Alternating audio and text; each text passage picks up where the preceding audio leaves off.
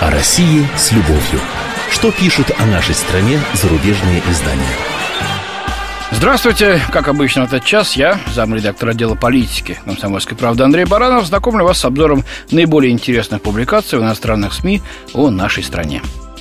Разношерстные комментарии посвятили нам в этот раз иностранцы. Обо всем, что называется. Я начну свой обзор с неожиданной темы. Э, ну, собственно, почему неожиданной? Речь идет о пропаганде гомосексуализма. А неожиданно она вовсе не является, учитывая вчерашнюю драку под стенами Госдумы геев и православных активистов. Э, вторую, кстати, за эту неделю. Драку с кровью, со скандалом, с ОМОНом, с журналистами. Кстати, читайте сегодня, пожалуйста, номер «Комсомольской правды», там все описано. А вот как описывает эту проблему у нас за рубежом. Американская Washington-Post сообщает – Поцеловав своего друга во время акции протеста перед Госдумой, Павел Самбуров был задержан на 30 часов и оштрафован на 500 рублей. Но если законопроект, который будет рассматриваться в первом чтении в этом месяце, станет законом, то подобный поцелуй в общественном месте можно будет назвать незаконной пропагандой гомосексуализма. Пропагандой гомосексуализма газета берет в кавычки. И оштрафовать за него аж на 500 тысяч рублей.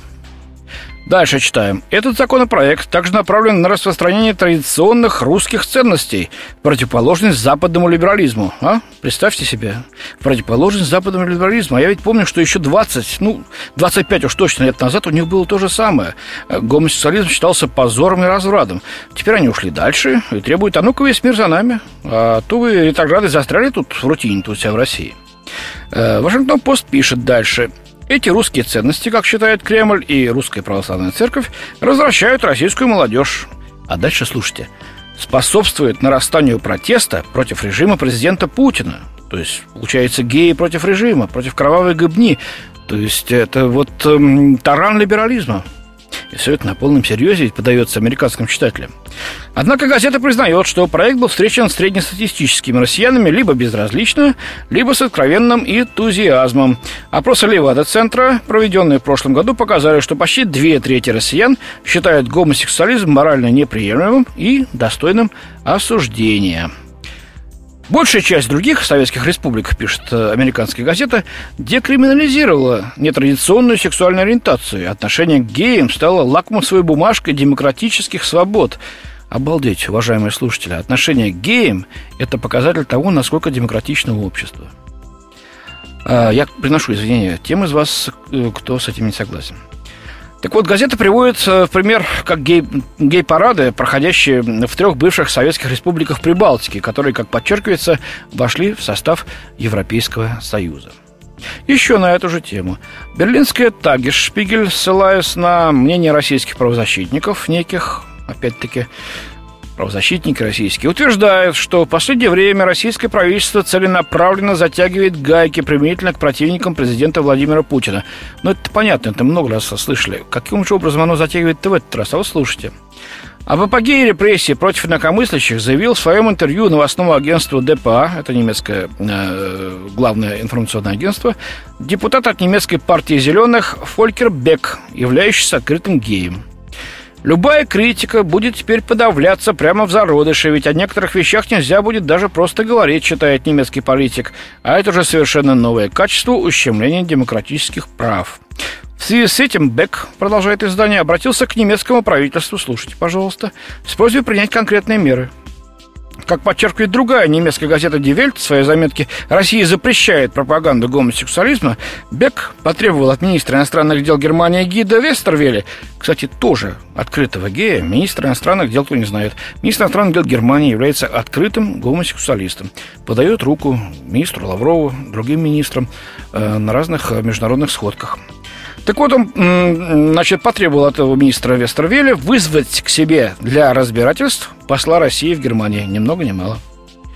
Кроме того, учитывая недавние события, связанные с российской оппозицией и отношением к ней Кремля, как считают немцы, европейским властям следует более тщательно рассматривать заявления россиян о предоставлении политического убежища.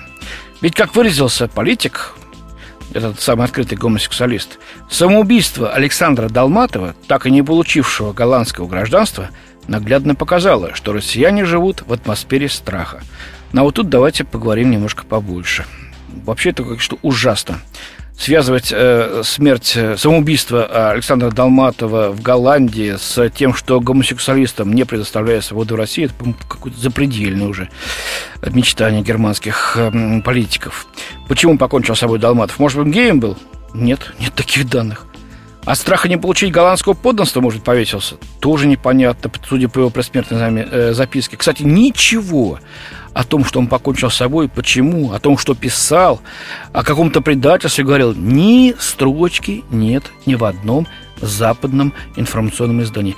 Все как воды в рот набрали, и здесь сидящие, и там пишущие. Удивительно, не правда ли?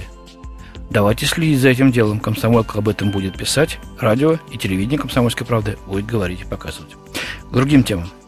Э, Франк Нингаузен из немецкой Süddeutsche Zeitung привел внимание читателей к проблеме перехода на летнее-зимнее время у нас в России. Э, вот что он пишет. «Э, Постоянное летнее время ухудшает настроение населения, потому что светает только к концу первой половины дня. Даже президент Путин жаловался, встаешь темно, спать ложишься темно. Теперь снова усилились требования отменить недавно проведенную реформу. Международный олимпийский комитет написал, что ввиду предстоящих зимних Олимпийских игр в Сочи положительно оценил бы возвращение зимнего времени.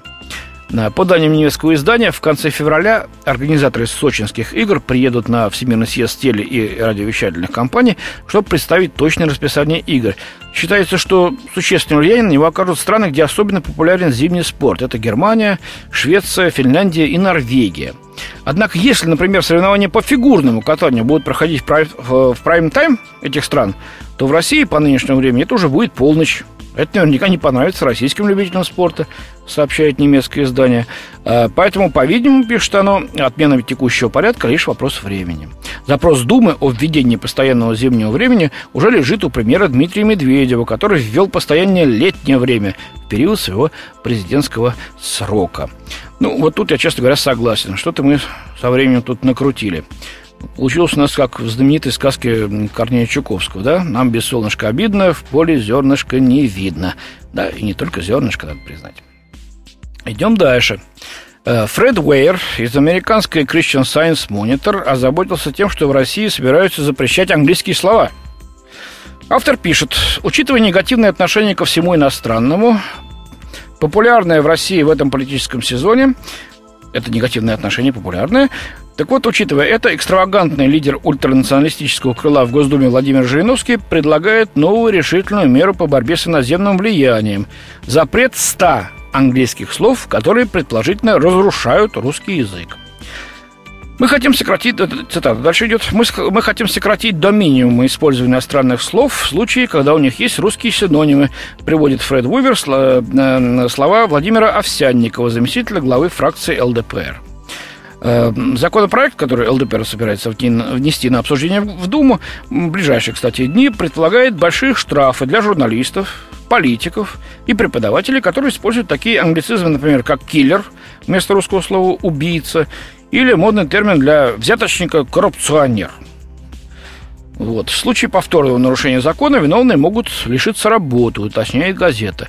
Э, но даже Овсянников высказывает неуверенность в том, что главная сила в Думе, Единая Россия, готова поддержать законопроект, который вводил бы уголовное наказание для тех, кто засоряет русский язык нечистыми иностранными словами, иронизирует американский журналист.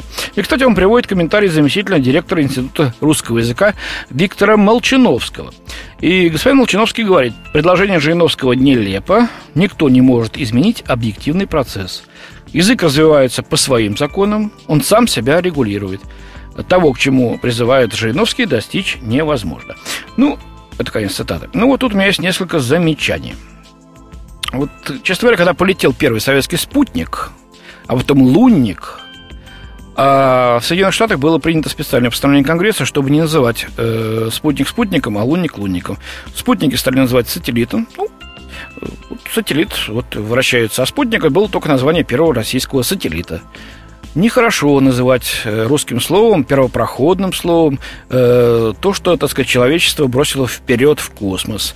Не должно это быть русским. Пусть будет сателлит. А спутник остался в прошлом. И лунник остался в прошлом. Первые, так сказать, наши лунники, которые достигли э, с, э, Луны. Франция, кстати, вот бережет свой язык, э, тем самым, э, вот, например, запрещая, ограничивая, например, демонстрацию иностранных фильмов. 70% фильмов в прокате французском должно идти на французском языке, то есть французских фильмов. Пожалуйста, вот так они заботятся. Почему-то мы сами так легко сдаемся. Вот смеемся. Ха-ха-ха. Макроступы вместо галош. Вот известный такой, да, вот э, пример. Адмирал Шишков в 18 веке э, предложил ввести этот термин вместо слова иностранного галоши. Ну, вообще много чего предложил. Например, э, Франт идет по бульвару в театр, у него бы звучало так. Хорошилище идет в ресталище по гульбищу. Ха-ха-ха, смеемся мы все. Но, кстати, в Чехословакии театр Дивадло до сих пор. Я когда был в Чехословакии студентом в 79 году, и мне нужно было поехать в аэропорт, э, я приехал на станцию метро последнюю, не знал, какой автобус сесть, и спрашиваю у прохожих, э, аэропорт, не понимают. Аэродром, не понимают. Я развел руки в стороны и так вот, у, изображая самолет, сказал, а, летище, сказали они мне, и показали, где э, автобус, который идет на аэропорт, то есть летище. Вот почему-то у них так. Вот макроступы, ха-ха-ха. А босоножки? Не ха-ха-ха, между прочим. А вертолет? А самосвал? Не смешные ли слова, а? Или возьмем, давайте, такое неуклюжее слово, как гранатомет. Господи, неужели базука? Как звучит-то легче, красивее? Нет, не привелось, потому что военные консервативные. Гранатомет метает громаты, и пулемет метает пули. Вот так и будет. Язык, язык формируем мы сами. Хотим быть мерчендайзерами и менеджерами, да, вместо управленцев? Пожалуйста. Э, правда, этих менеджеров молва уже презрительно переименовала тут в манагеров. Э, что скажет профессор Манчановский по этому поводу? Э, собственно, что он скажет, то и напишет американский журналист УР. Давайте уважать самих себя. Вот такое мое мнение. Ну и напоследок, наконец, о вечном. Томас Хайзе из германского еженедельника Der Spiegel обратился к теме нашего с вами, товарищи, российского пьянства.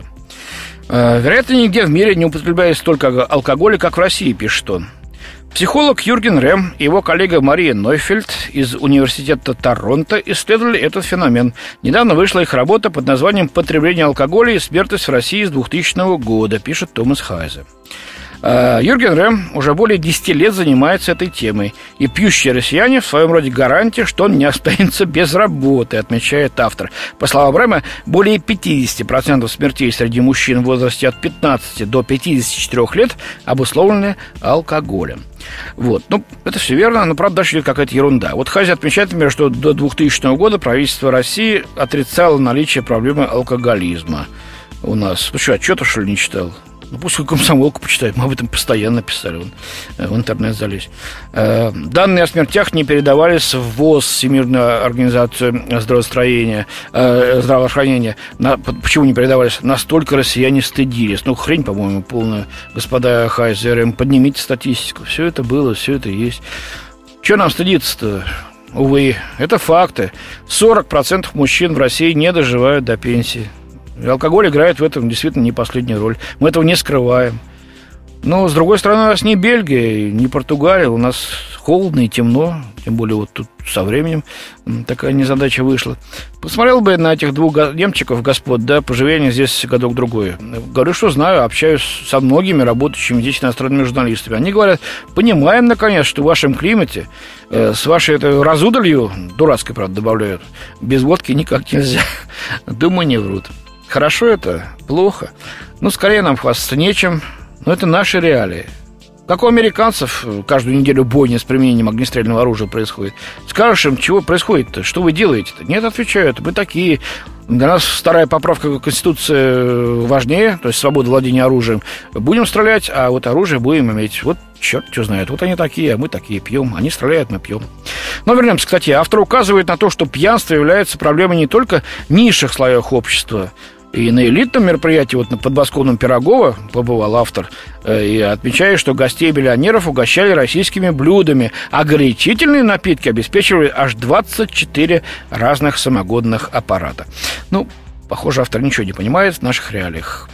А ведь пишет – элитный первач, для него какой-то Бухалова. Ну, Ильфа и Петрова надо почитать, господина Хайзова.